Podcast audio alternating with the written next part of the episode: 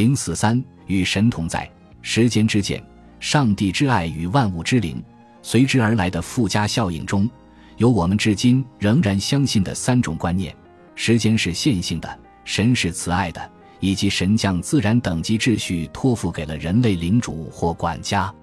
一般来说，正如我们所见，人类依靠天体无尽而重复的旋转来摸索衡量时间的方式。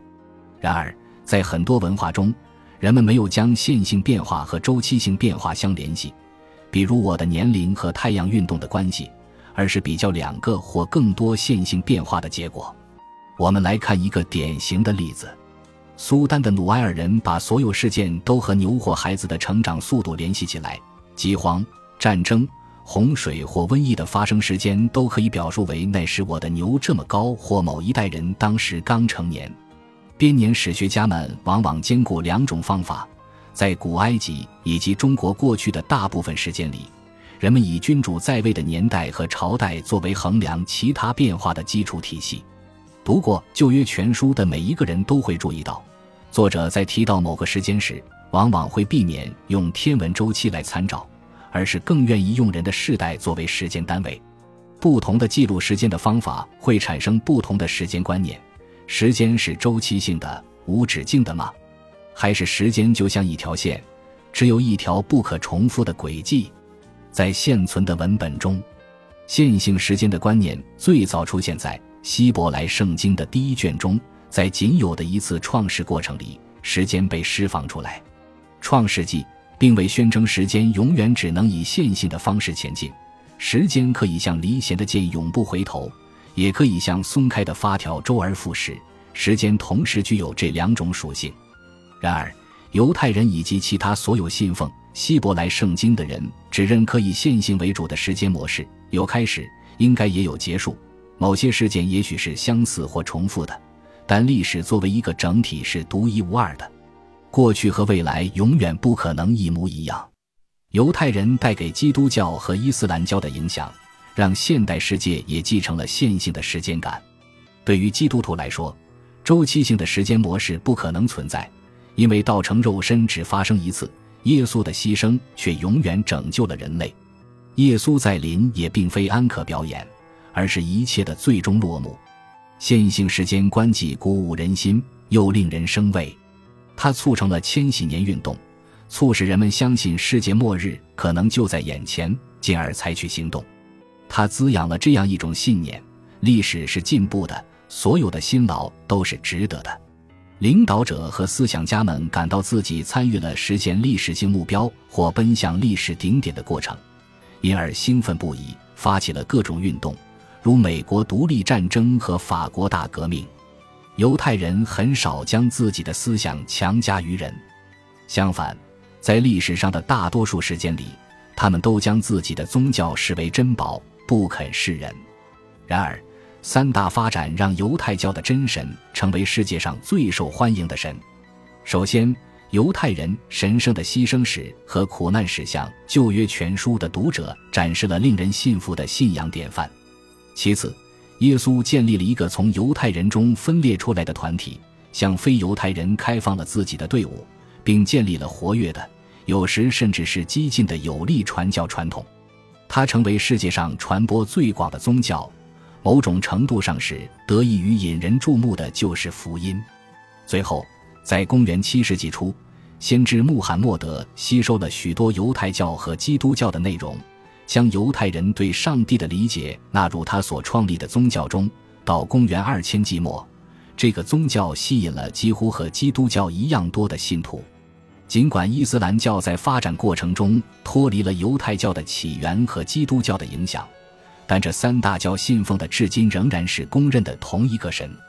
基督教和伊斯兰教的教义要求广泛传教，甚至普遍信教。文化冲突和流血战争的漫长历史随之而来。还有，在这两大宗教从犹太教吸收而来的教义中，神要人类满足严格的道德要求。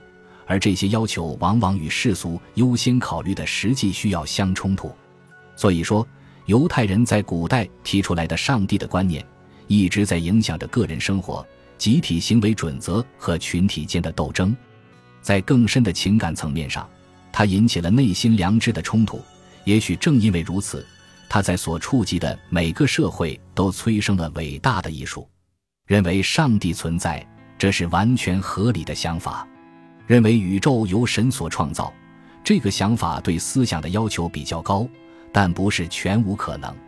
然而，神可能是随心所欲地创造出世界的，也可能是无意中创造了世界，还有可能是出于某些原因创造世界的。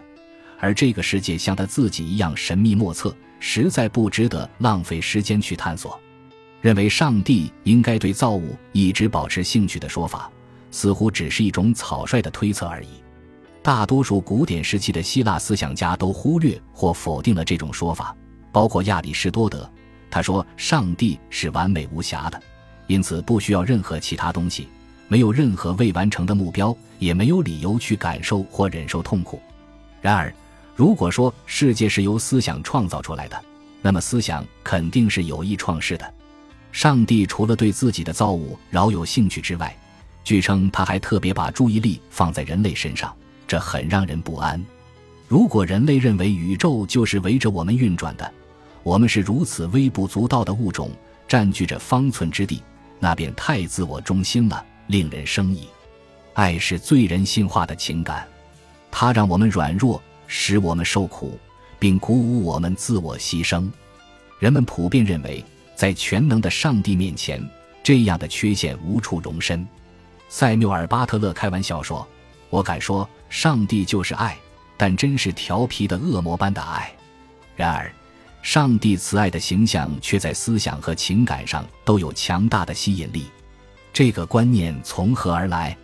是谁最初想出这种观念的？如果我们向他哭诉，西山峰顶的女神会对我们仁慈。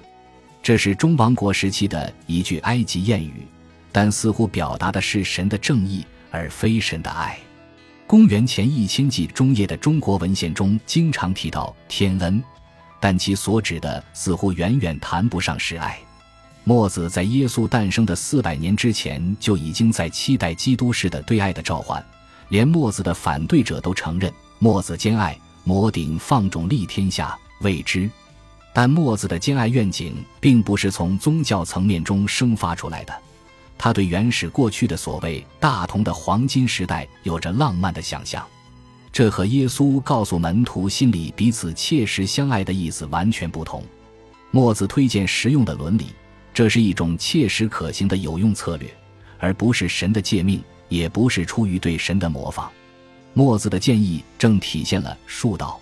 他说：“夫爱人者，人必从而爱之。”佛陀在这个问题上的教诲是相似的，但更为独特，更为圆通。墨子为了社会而倡导爱，佛陀则出于个体自身的利益而提倡爱。公元前两世纪，大乘佛教的宗师们进一步推动了佛法。大乘佛教认为，只有无私和不求回报的爱才是有价值的。这种爱是正悟者对众生的馈赠，这种思想和耶稣的无私之爱非常接近。许多学者认为佛教影响了基督教。如果确实如此，那么佛教带给了基督教一个独特的转折点，让无私的爱成为上帝的属性。要想理解这种教义的起源，只在这一系列思想家及其一连串思想当中探索，大概是不够的。基督教自己的思想应该起源于古老的犹太创世论。如果是上帝创造了世界，那么创世对他来说意义何在？旧约全书中并未给出答案，但圣经强调上帝和他的选民之间有着特殊的关系。圣经的编纂者有时称之为可靠、永远的爱，并将这种爱比作母亲对孩子的感情。然而，在更多情况下，圣经里出现的是一种交易或圣约，而不是自由给予的爱。但二十世纪五十年代，我们在死海附近的一个山洞中发现的零星文献表明，在公元前一千纪末期，有些犹太人团体曾试图重新定义上帝。在他们的版本中，爱取代了契约。他们通过唤起一种每个人都亲身体会过的富于精神性和创造性的强大情感。让上帝变得更亲近人类。耶稣及其追随者与《死海古卷》的作者们选择了同样的道路，认为上帝便是爱，他们将上帝的爱变成普遍之爱，而不是只青睐特定的种族，这样便使它有了更加普遍的吸引力。创世就此得以被形容为一种与上帝的本性相契合的爱的行为。教义还称上帝是慈爱的，这解决了许多问题，但又引发了另一个问题：为什么他允许邪恶和痛苦存在？对此，基督徒做出了巧妙的回答：上帝自身的本性就是受苦，受苦是更大的善的一部分。然而，被苦难包围的人很难理解这一点。恶是善的对立面，没有恶，善也就没有意义；没有恶，创世也就不是善。而是无关善恶的一潭死水。自由，包括作恶的自由，是最大的善，而原因只有上帝知晓。受苦是倍加必要的，这是为了惩戒恶行和完善美德，因为只有不求回报的善才是完美的善。雨降给一人，上帝爱人类这一观念还带来了更重要的影响，但回想起来，这种影响又颇具讽刺意味。人类优于其他所有造物。人类渴望将自己与其他万物区分开来，这显然是人类自我认知的一部分。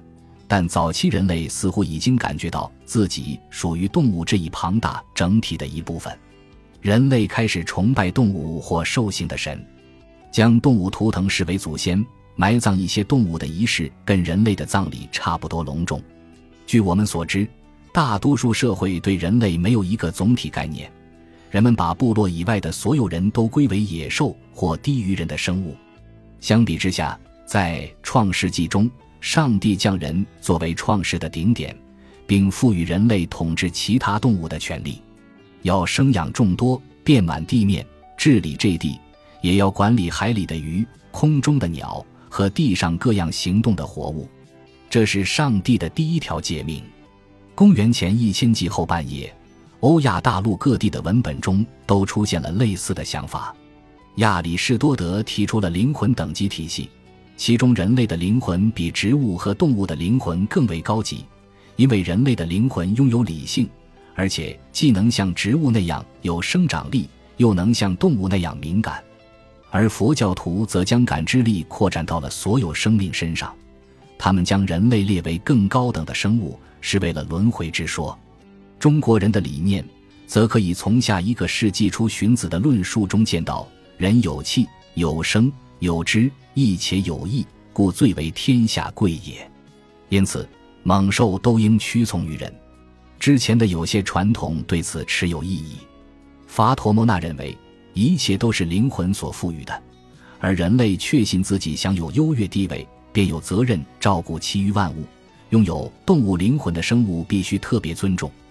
因为它们与人类最为相似，在意大利南部，与法陀摩那同时期的希腊哲学家毕达哥拉斯则认为，凡将士的生命都应视为同类。那么，人类的优越性到底意味着人拥有特权，还是负有责任？是领主，还是管理人？这是一场旷日持久、仍未解决的争论的开始。争论的焦点是人类应该在多大程度上利用其他生物为自身造福。本集播放完毕，感谢您的收听，喜欢请订阅加关注，主页有更多精彩内容。